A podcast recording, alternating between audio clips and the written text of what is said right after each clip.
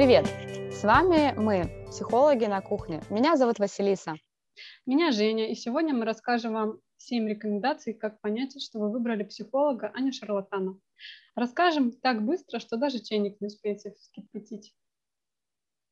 Итак, первая рекомендация – это, конечно, наличие соответствующего образования.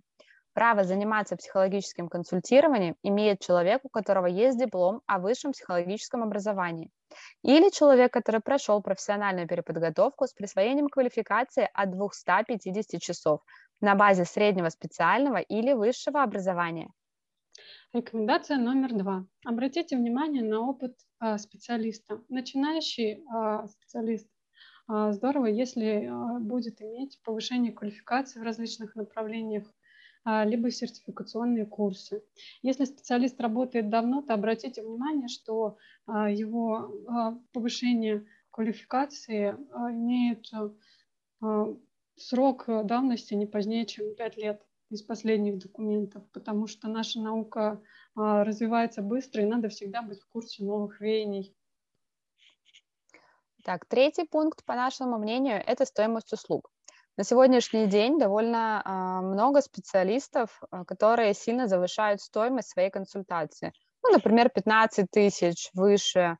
Но а, совершенно не факт, что за эти деньги вы получите квалифицированную помощь. Мы с Женей считаем, что психологическая помощь, с одной стороны, должна быть доступной и безопасной для клиента, с другой, приемлемой э, цена за нее должна быть приемлема для самого специалиста, чтобы специалист не выгорал.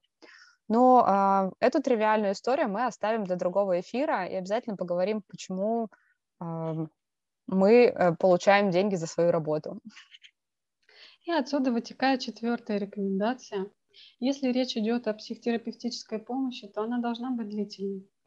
К сожалению, высокую стоимость часто объясняют тем, что все э, ваши проблемы решатся за одну консультацию. И если вы встретили такого специалиста, который обещает вам э, такие высоты, что за одну-две встречи все будет классно, бегите оттуда немедленно.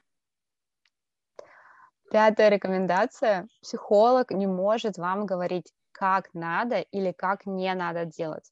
Так как универсальных рекомендаций не может быть. Каждая ситуация уникальна и имеет свои особенности.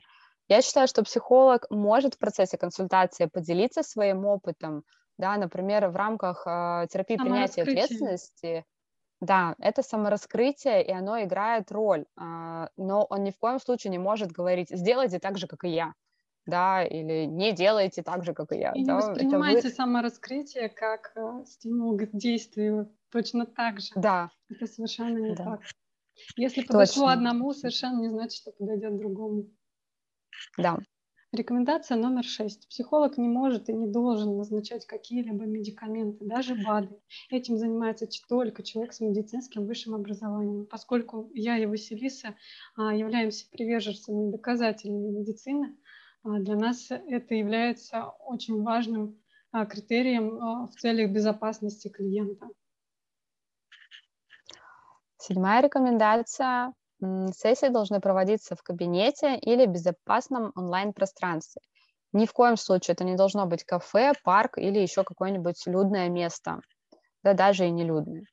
На самом деле это не только рекомендация для клиента, но и для специалиста, так как иногда попадаются такие клиенты, которые а, могут предложить провести встречу в таком вот неформальном месте. Мол, мне там комфортнее, там спокойнее, много людей и все хорошо.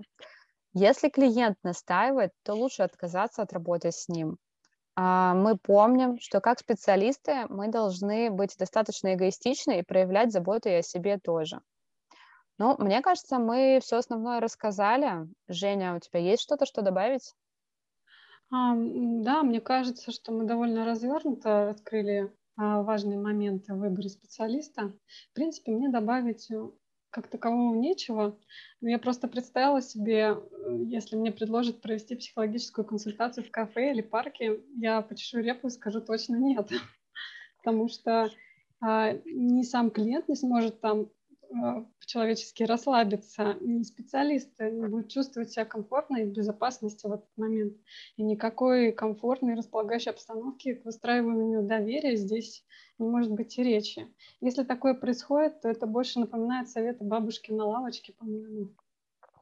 Да, я с тобой соглашусь. В общем-то, поэтому я считаю, что это тоже важный пункт, на что стоит обратить внимание да, при выборе специалистов. А, но мне кажется, это такие простые рекомендации. И мы решили с Женей, что не стоит э, давать очень много э, про выбор специалиста. Э, вся информация должна быть короткой, четкой и понятной. О следующем эфире вы сможете прочитать в нашем телеграм-канале. Ссылка в описании. До новых встреч! До новых встреч!